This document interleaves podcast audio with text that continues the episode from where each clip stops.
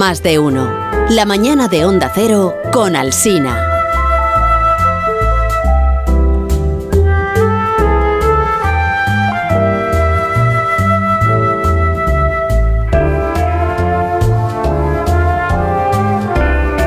Nos va la mañana, son las 11 y 13, ya una hora menos en Canarias y vamos a contar ahora un, cuento, ¿no? En más de uno vamos a contar un cuento. No es micro, es cuento. No es micro porque los micros, los microcuentos son pequeñitos, pequeñitos. Y este, este que les vamos a contar requiere de un cierto desarrollo y de una ambientación, ¿no? Entonces, la historia sucede en un único escenario que es una casa. Es una casa de familia clase media de finales de los años 80, pongamos. cosas que se quedan en esta casa. y cosas Se escucha la radio. No se escucha la máquina de coser Con el nuevo año hay y se escucha el transistor. que permanecen, Está encendido pues todo el día, ¿no? Desde por la mañana hasta muy por la noche. Pues son muy de oír la radio. En esta casa eso está bien. Sobre todo la madre que es- está con las labores de costura. Y a la vez, pues, está oyendo en carne. Que se me ha olvidado contar que este cuento tiene dos personajes. Dos personajes. Uno es la madre. Hola. Hola, ¿qué tal? Y, y el otro personaje es la hija, que tiene eh, 10 o 11 años o por ahí. Hola. Hola. Hola, ¿qué tal? Hola, ¿qué tal? Como pueden apreciar, pues la hija es muy alegre y muy despierta y tiene muchísimo mundo interior. Y podríamos añadir a esta historia otro personaje más, que sería como un personaje secundario, que es el médico. Le encontramos ahora en la habitación de la niña, porque le está auscultando. Ah, Pues lleva unos días enferma la criatura con fiebre, con tos y ha venido el médico a verla a casa. Doctor, cuando usted Lo que tiene su hija es una buena neumonía. Ya. Nada preocupante que no se cure con antibiótico, pero tendrá que guardar reposo durante 15 días. El doctor pues le hace ahí la, la receta. La niña pues la pobre no para de toser. Y ahora ya el doctor se marcha de, de casa Adiós, doctor. Muchas y gracias. se queda la niña. Claro, la, la niña que vive allí. Se queda dos semanas en casa tomando su medicina cuando le toca y sudando la fiebre durante unos cuantos días metidita en la cama. la cama. ¿Cómo estás, hija? Te traigo un vaso de agua. La madre pues está pues, pendiente de... Y los niños pues ya sabemos, se recuperan a la misma velocidad a la que enferman y entonces a los tres o cuatro días pues la niña ya se encuentra muchísimo mejor y empieza a trastear, a tras- tosiendo, tosiendo, porque la tos es lo último que nos abandona siempre, pero empieza la criatura pues a trastear por la casa, ¿no? Mónica, por favor, Mónica deja de tocar eso. ¿Por qué no te quedas en la cama un ratito, tranquila? Sí, que se llama Mónica, la niña, es que no lo había dicho ahora. Y a Mónica, lo que hay un aparato en casa que es el que más le fascina, que no es la máquina de coser, es eh, ese que suena, el aparato de radio. Entonces la niña escucha con atención las entrevistas, las secciones que hay en los programas, las canciones, la publicidad, la gente que da las noticias, es como sería. Se sabe las sintonías y los nombres de los presentadores. Hay, hay otro cachivache en, casa que está en un armario, es un magnetófono. Uno de esos que ahora eh, parecen grandes, pero que entonces eran como de. Era lo último en tecnología, ¿no? Que le dabas al rec y al play a la vez, porque si no, no grabas. Y podías. Esto es, podías grabar tu voz en la cinta de casete para luego escucharla pues las veces que tú quisieras. ¿no? E incluso si tenías una cierta habilidad, podías hacer montajes ¿eh? con el play y el rec. Entonces una tarde, como Mónica ya no tiene fiebre, la madre pues sale de, de casa, se va a hacer unos recaos. No tardo, hija. tardo, hija. ¡Mua! Pórtate bien, ¿eh? Hasta luego. Entonces, cuando la madre se ha marchado, Mónica hace su debut, su debut radiofónico. Porque ha acumulado tanto conocimiento escuchando los programas de radio junto a la madre que se siente preparada para hacer el, el suyo propio. Y entonces coge el magnetófono y empieza a grabar. Y lo primero, claro, es la sintonía, pues los programas empiezan con una sintonía que, que es que se la sabe, se la sabe. Y entonces, pues ella misma canta la sintonía en su debut radiofónico. Directamente encarna. Un pueblo informado sabe a dónde va. Directamente encarna. Periodismo valiente dirigido a la verdad. Ahí está. Pues canta la sintonía, pero es que luego hace la presentación, el, el sumario del programa, ¿no? Como hacen y hacían también entonces los, los profesionales del medio. Muy buenas tardes, queridos oyentes. Muy Hoy bien. tenemos un programa interesantísimo. vamos a tener con nosotros unos invitados que les van a gustar mucho.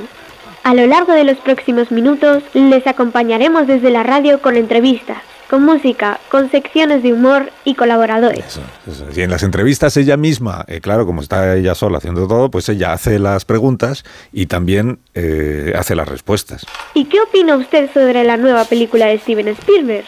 Bueno, a mí me gustó mucho más ET, pero no está mal, es divertida. Ella es la entrevistadora y es la entrevistada en su programa. Es la presentadora, es la colaboradora, es la técnico de sonido y también es eh, la locutora de publicidad. La buena radio de hoy sabe a jamón curado, el jamón que les gusta a toda la familia, pero tiene que tener la etiqueta de buen jamón curado, el más sabroso de todos. Pues así es como Mónica hace su primer programa de radio con la enorme habilidad, con el play y el rec, y el pause, la pause, la pausa, y pues de una manera artesanal, que es como se hace la buena radio, y sobre todo con muchísima imaginación. Y el programa está, queda grabado ahí en una cinta, una cinta de casete que igual todavía existe en algún sitio, ahora preguntaré. Y la audiencia pues de momento reducida, porque la familia es quien puede escuchar el programa, pero a cambio es un público pues, muy selecto y muy, y muy agradecido, ¿no? que, que celebra con enorme emoción el talento que demuestra ya la niña para la comunicación. Pero qué bien lo hace mi niña. Eso, eh, eso es una madre, sí. Y así es como Mónica debutó en la radio, en la intimidad. Igual no podía imaginar entonces, tenía 11 años o así, que aunque luego coqueteó un poco con la arquitectura y no sé qué, pues se acabaría dedicando a, pues a lo que le gustaba en aquellos días de neumonía, que es la comunicación. Solo que ahora pues no usa el play y el reg, ahora tiene un plato a su disposición, tiene un equipo magnífico, que si el iluminador, que si el regidor, que si... Y hace, y hace noticias, presenta noticias. ¿En dónde? Pues aquí, en la tele nuestra, en Antena 3. Y ya está, no voy a contar más de, de quién es la invitada de esta mañana. Y colorín colorado, es. este cuento se ha acabado. Chimpún.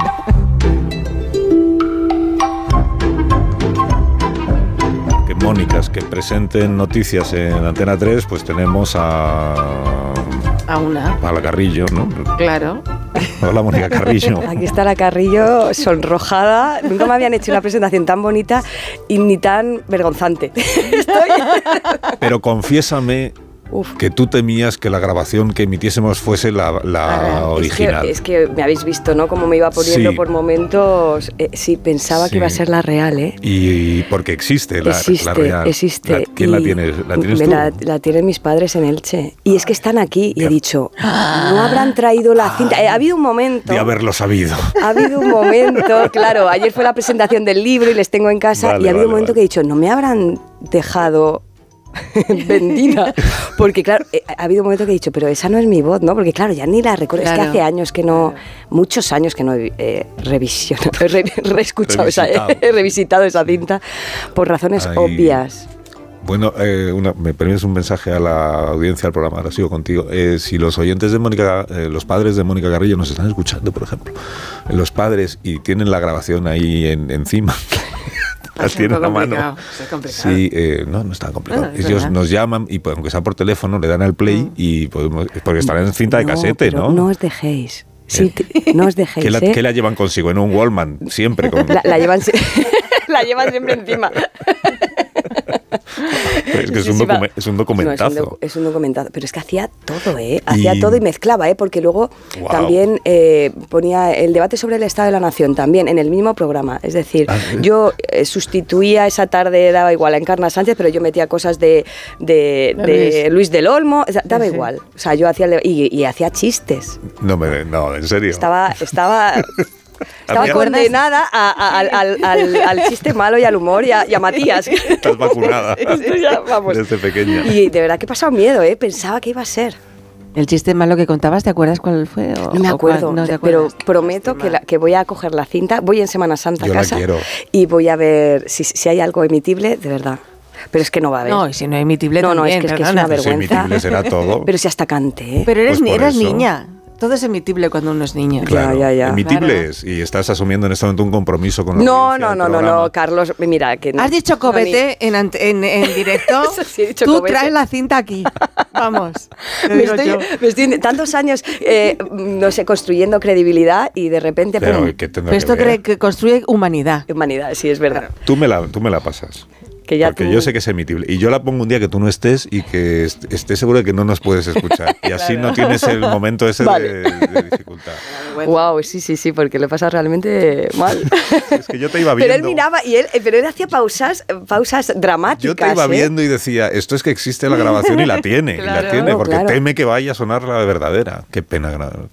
Pero se parecía a esto que hemos Sí, sí, escuchado, sí, vamos, mucho. Sí, sí. Sí, sí, sí. Encarna, tú fíjate. Claro, Es que Encarna en aquel momento era... claro, era. Y, y la sustituía un día que ella estaba enferma, seguramente, y entonces era yo la que me ocupaba de la tarde. Cuidado, ¿eh? ¡Uh, madre mía! ¡Qué lástima! Ya sé aquello de amigo taxista que Claro. es bueno, que, a ver, que Mónica Carrillo no está aquí para hablarnos de lo que hacía cuando tenía 11 años, o sí, que también es muy interesante, sino porque ha presentado nuevo libro, nuevo libro, se presentó ayer, con Sí. enorme éxito como siempre, es un libro de Planeta, es una magnífica editorial, Segura- seguramente de lo mejor que tenemos en, Seguramente. en español. Yo, yo diría que sí. Sí. Y el libro se llama El viento nos llevará. Y es de, es de microcuentos. ¿Y cuánto, cuántos salen? O sea, ¿tú, tú qué capacidad de producción de microcuentos tienes? Pues mira, aquí esto es una selección de 300, pero llevo más de 10 años eh, en Twitter lanzando microcuentos, yo creo que desde 2011 a lo mejor, y llevo mil lanzados. Entonces hice el, primer recopilatorio hace ya años, con el tiempo todo locura, eh, de 300 y ahora he cogido otros 300. No son los últimos. He hecho otra selección, mm, hablando con la editora, le dije, toma, estos son los mil que tengo, le restamos los 300 que ya, que ya publicamos y vamos a intentar vertebrar algo, porque claro, son microcuentos autónomos, tienen, claro, validez por sí mismos, pero ¿Y había que buscar un hilo ¿qué- conductor. ¿Qué criterio utilizas para decir este sí, este no? Un hilo conductor de, de microcuentos. Sí, eh, claro, no es fácil Ah. y lo que hicimos fue aglutinarlos en tres partes. Había mucho poder evocador del viento, que eso me di cuenta a posteriori. Había Mm. muchos que yo no los había vuelto a leer. No revisito mucho mi obra, ni la de los 11 años, ni la de hace un Ni rato. No, no, no. Entonces, em, vi que había mucho, pues eso, el viento, eh, al final es eh, emoción, son sentimientos, son pasiones, son desamores, son tristezas, son alegrías. Entonces, al final era el, el revoloteo del viento y, mm, y entonces a partir del viento nos llevará, hice una parte que era deseo, que era más los principios, puede ser de pareja, puede ser cualquier proyecto que, cuando todo está por venir y estás con la efervescencia, esos primeros son el deseo, luego el paso del viento, que es cuando te arremolina y te pueden despeinar para bien o para mal, ¿no? La- los, los revolcones que te puede dar la vida, que también puede ser una relación o no. Y luego ya el tiempo, que es cuando llega el sosiego y la estabilidad, o rompes y vuelves, y vuelves a empezar. A. Entonces puede ser eh, el hilo vertebrador longitudinal y terminas y puede ser de que te encaje en ese traje o puede ser otra vez de nuevo la vuelta a, a los principios y a volver a empezar y a volver a ilusionarte. Mm. ¿Nunca te han propuesto eh, hacer los microcuentos en, en televisión? O sea, No, rematar. Pues yo es una idea que. Ah, ¿es verdad? Rematar, por ejemplo, el, el programa de. Matías y, y tuyo, bueno, y de más gente, rematarlo con un microcuento. Cada sábado a mediodía, cada domingo, cada. No. ¿No lo ves? No, no los. Es que me, me surgen de manera espontánea. Me, me brotan. e- Es muy emocional y entonces yo a lo mejor puedo estar tres días sin lanzar microcuentos o a lo mejor una semana y de repente lanzar a diario otro. Entonces, yo- la periodicidad fija a lo mejor a mí no me. Pero como los chistes de Matías tampoco son... Claro, podría ser- Oye, vamos a ver, no sí, comparemos no. una cosa con la No, otra. No, eh, no. No, lo por la los chis- periodicidad. los chistes sí que son buenos. Yo iba a decir justo lo contrario. Yo iba a decir lo contrario. O sea, no me compares los microcuentos de No, pero es Mónica verdad, que, pero es verdad lo que dices que Matías. no, no, Claro, no, no- no es y además yo creo que el punto es no cansar. Claro, la si medida. surge, si si no, surge, no. surge. Y si no, yo creo que, que hay que respetar siempre a, a la audiencia, a los espectadores. Yo no es por insistir, pero si los tienes ya publicados. Y todavía hay muchos que todavía no están publicados, pero están eh, en Sí. Twitter y han salido. Tú solo tienes que ir pues recuperándolos y cada sábado, cada domingo nos regalas dos. Pues dile, a díselo a Belén, que es la directora Ah, pues del informativo. Belén. Belén, mm, vamos a rematar el informativo. Mucho con- mejor que un chiste. Bueno, yo no quiero, yo a Matías le quiero mucho, pero mejor que un chiste de Matías. Un microcuento. Eso vas a decir tú a Matías en directo. Sí, sí, sí, se lo ¿Sí? digo. y se ríe y le hace gracia. Sí, se lo digo porque Matías es el tío más simpático que me he encontrado yo en este grupo. Es siempre. verdad. Es verdad. Sí. es verdad. Eh, tengo que hacer una pausa. Tú cómo te dedicas a esto no te lo tomas a mal. Porque tenemos una publicidad pendiente. Y, entonces- y ahora seguimos enseguida hablando. Pero tengo que hacer yo la sintonía y hacer la publi o no. Ay, si quisieras. no, no, no, ya me he retirado de eso. No, la publi viene hecha eh, y después continuamos hablando. Ahora mismo volvemos. Más de uno en Onda Cero, donde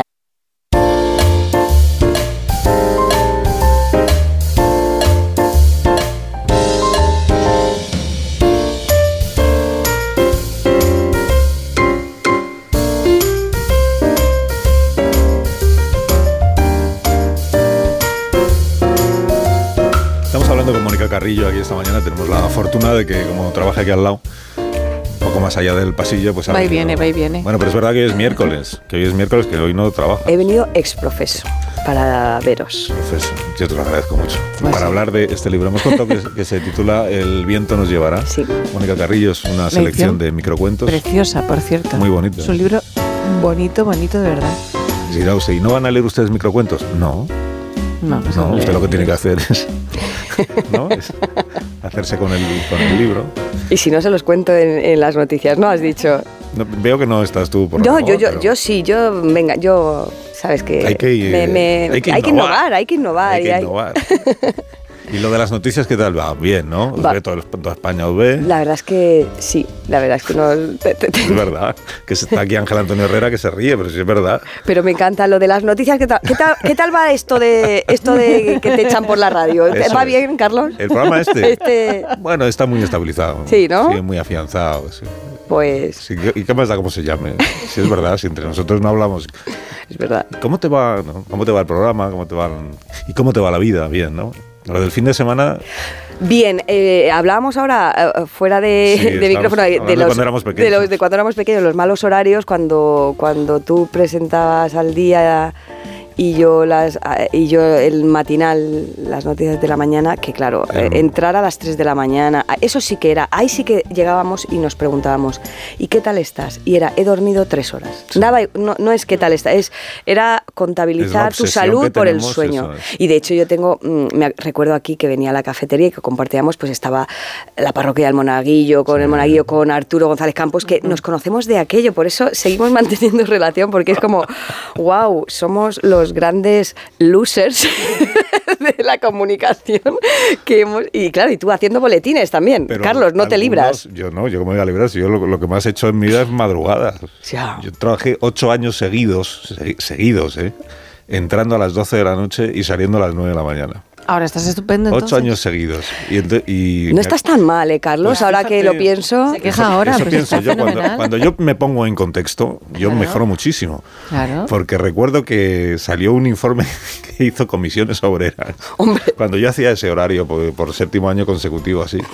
Un informe de comisión, es que me acuerdo, era de comisiones obreras que explicaba que quienes teníamos ese horario, o sea, trabajábamos toda la madrugada, por cada año que envejecíais los demás, nosotros envejecíamos tres. Sí. Como los perros. Sí, pero... La edad de los perros. Como sí. los perros. Entonces Sí. yo calculé y ya estaba para jubilarme hace eh, 20 años. Esto es como los presidentes del gobierno que dices, jolín, ¿cómo se les nota el paso? Exacto, pues sí. aquí nosotros igual, cuando hemos pasado por el matinal dices, wow. Es verdad, y por eso todo el mundo está deseando cambiar. de- Cambiar. Sí, porque por eso el, el fin de semana, por ejemplo, es más antisocial. Depende de la vida que tengas. Antisocial me refiero porque normalmente pues todos los acontecimientos familiares y lúdico-festivos son en fin de semana. Pero si tú te organizas tu vida, incluso te puedes liberar de algún compromiso. hay una, siempre hay una parte positiva. Eh, pero no, no vas en contra de. No es, no es antinatura. Eh, entonces yo llevo la vida, me la organizo. El peligro también es de trabajar demasiado, porque si trabajas también entre semana y, y escribes, o, o- o, pues mira, pues al final estoy un miércoles aquí, pero, pero no, no, no, es, no es tan duro como, como el matinal. Los horarios de noche. Es que, es, que la noche es para dormir. Pero tú, que. tú- pero tú me has dicho que escribes los, o sea, los, los microcuentos, que es una de las cosas que haces, porque haces más cosas. Eh, los microcuentos se salen de repente, igual Sí. te salen 20 de un tirón y hay 10 días en los que estás sin escribir nada. ¿no? No tanto 20 de un tirón, pero sí que hay momentos en los que estoy como con más efervescencia y, y- y los escribo y los lanzo. O sea Sí. que mm, no me los guardo y los reservo Vale. para algún momento, por eso no tiene periodicidad ni momento.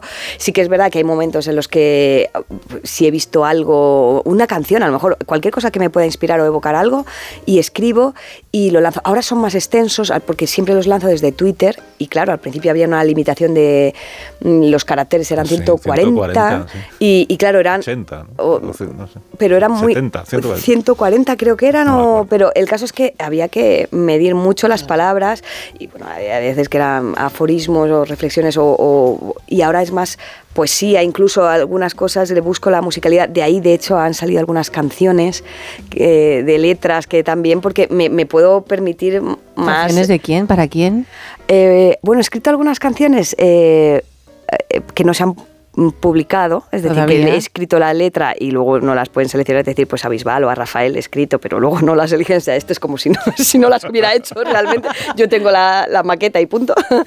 Y, mm, y ahora sí que voy a, sí que va a salir eh, con Diego de 21 eh, un par de canciones que hemos hecho, yo he hecho la letra y la música y, y ayer, por ejemplo, la presentación las tocó en directo y es muy conmovedor cuando ves que eh, me conmueve mucho más que si tuviera que leerlo yo, por ejemplo, que me parece que declamar hay que tener mucha gracia para hacerlo, y, pero cuando ves que tú tus palabras cobran vida y consiguen emocionar, claro, gracias a una melodía que también es muy Claro, emotiva, claro. Guau, eh, es, es increíble. A mí me parece lo de, lo de las canciones es como ponerle la guinda a, a los microcuentos.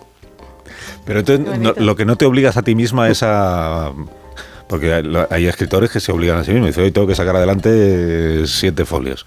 No, es tu caso. Ni siquiera la novela, porque fíjate que la novela es verdad que requiere de una disciplina, Eso eh, es. porque claro, te tienes que sentar y escribir. Yo hasta que no tengo la idea mm, que de lo que quiera hablar, por ejemplo, la, La vida desnuda, el- en la novela anterior era, yo voy a hablar de los secretos de familia, de todos los tabúes que hay, de- y, pero claro, eso es, vale, esa es la idea, me gusta. Construo, a construir personajes. Vale, pues eh, la familia va a tener. Entonces, claro, la trama, todo eso te requiere un tiempo. Cuando ya lo tengo y me pongo a escribir, ahí ya sí que engancho y ya es una necesidad. Pero yo no me pongo plazos ni, ni fechas porque, bueno, mm, afortunadamente también tengo ot- otra Sí, responsabilidad. profesion- profesionalmente te dedicas claro, a y otras entonces cosas. también tengo, tengo mm, pues que el tiempo más ajustado. Pero de todos modos, eh, claro, eh, esto es muy personal. Yo escribo mucho de emociones y también tengo que estar por la labor y, y sentirme. Hay, hay otras temporadas que estoy nutriéndome y, y no estoy para nada en un proceso de escritura. Ahora mismo, por ejemplo, necesito escribir, me apetece escribir. Entonces yo ya sé que en Novela, breve... novela. Sí, sí, O sea, eh, ya tienes la idea. tengo la idea. Entonces sé que me, me- me pondré, pero no me pongo fecha, o sea, no digo novela el año que viene, no.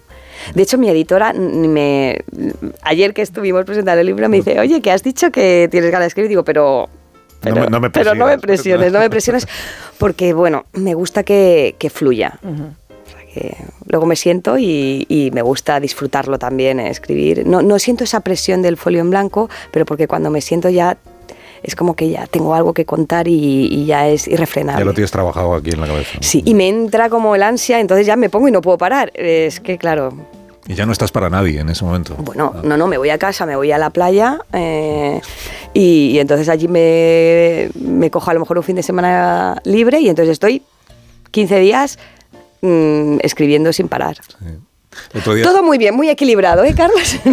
¿Cómo me ves? Que solo con cogerte un, siempre- fin de semana ya siempre- tienes 15 días de yo vacaciones. siempre te veo muy bien. Voy a trabajar el fin de semana Siempre te veo también. bien, es un poco siempre te veo de buen humor. guapo esto. No, es que es- me estaba acordando que la semana pasada eh, estuvo en el programa Javier Castillo, el autor de Sí. La chica de nieve, que nos, que nos estuvo contando que él, claro, él tiene tres críos en casa, Claro. de chiquitajísimos. Y que entonces que cometió la equivocación, nos dijo, en la casa nueva que se han hecho, porque le, le le va- le va la vida estupendamente, y entonces pues se han, él y su mujer se han, se han hecho una casa nueva. Y que ha cometido el error de que en su despacho, que es donde él se encierra a escribir, ha puesto una puerta de cristal. Guau. Y entonces, que él, por ejemplo, está eh, en, en pleno asesinato de un personaje, o sea, y está ahí descuartizando, y él gira un poquito la cabeza y ve a sus tres churumbeles en la puerta diciendo, papá, papá, que si sales a hacer no sé qué, y que es un poco desconcertante para Es él. muy Entonces, complicado. claro, es- mejor, lo- para escribir, yo creo que es mejor lo de estar uno solo, ¿eh? Sí, sola. lo que no- pasa es que claro, depende. Yo también he hablado con otros autores eh, en estas citas de San Jordi Sí. o los premios Planeta, que es cuando nos reunimos todos. Y, y- y es verdad, yo me acuerdo que Jorge eh, Giner, Jorge Giner, que era- es veterinario, y decía, yo es que me levanto a las 5 de la mañana y escribo dos horas. Y yo decía, ay Dios mío, qué fuerza de volu- Claro, los que apreciamos... El levantarte el tarde. levantarte tarde, que- que- claro, eh, y decía, wow, claro, pero para poder compaginarlo con su trabajo. Entonces él lo hacía así mm, y cada uno te va explicando, claro, mm, te tienes que disciplinar mucho. Juan Gómez Jurado, claro, los croquis que se hace y las tramas que monta, pues dices, Dios mío, es que solo necesitas cinco años para, para, para mm, tramar eso. Entonces, claro, cada uno tiene su- sus propias maneras de expresarse y también sus, mm, su metodología, ¿no? Y luego, claro, la logística en, en casa. Pero esto es igual que mm, lo de combinar tus horarios para nuestro trabajo. Es decir, pues si tienes niños que te despiertan y tú tienes que entrar a las 12 a trabajar o a, o a las 3 de la mañana, pues imagínate. Pues, pues prescindes de los niños. Claro. Siempre, claro. Es que elegir. es verdad. Es verdad que si no es imposible. Bueno, que vamos a recibir enseguida a Ángel Antonio Herrera, al que tú bien conoces. Sí. Eh, celebra- si te quieres quedar, te puedes quedar, pero yo tampoco quiero. Que te quedes. Yo tampoco quiero que te quedes. Dímelo, dímelo. No, que, te- Echarte, echarte, que decía. tendrás cosas que hacer, que yo tampoco quiero entretener. Dormir, ¿no? A estas horas ya no. No, es verdad, es que luego, ay, eso también es muy de mayor, ¿no? Ya te desvelas y ya nada, Ya ¿eh? no, ya no. No, nos lo han contado esto. No nos ha pasado a Yo, nosotros. yo soy capaz de dormir a cualquier hora del día, pero no me parece que a las 12 de la mañana. Hombre, la siesta del carnero está bien. Es Sí, no guapa, ha es la ¿eh? mejor, Bueno. te advierto. Que gracias por la Que visita, Mónica gracias. Carrillo, que celebro que te vaya muy bien. Te voy a contar. También eso que hacéis de las noticias del fin de semana, que es que lo ve ¿Qué toda hacéis? España, lo ve toda España. Y fíjate que en el fin de semana es difícil, porque las noticias suelen pasar entre semana, pero ahí está. Ahí estamos. Ahí picando piedra y triunfando como debe ser. Muchas gracias por invitarme, por volver a, a casa, aunque sea un ratito, que sabéis que me, me encuentro aquí muy bien, así que muchísimas gracias. Gracias, Mónica. Que el viento os lleve a buenos lugares. Acuérdate de la grabación esa que metes. Ahora mismo recibimos a Ángel.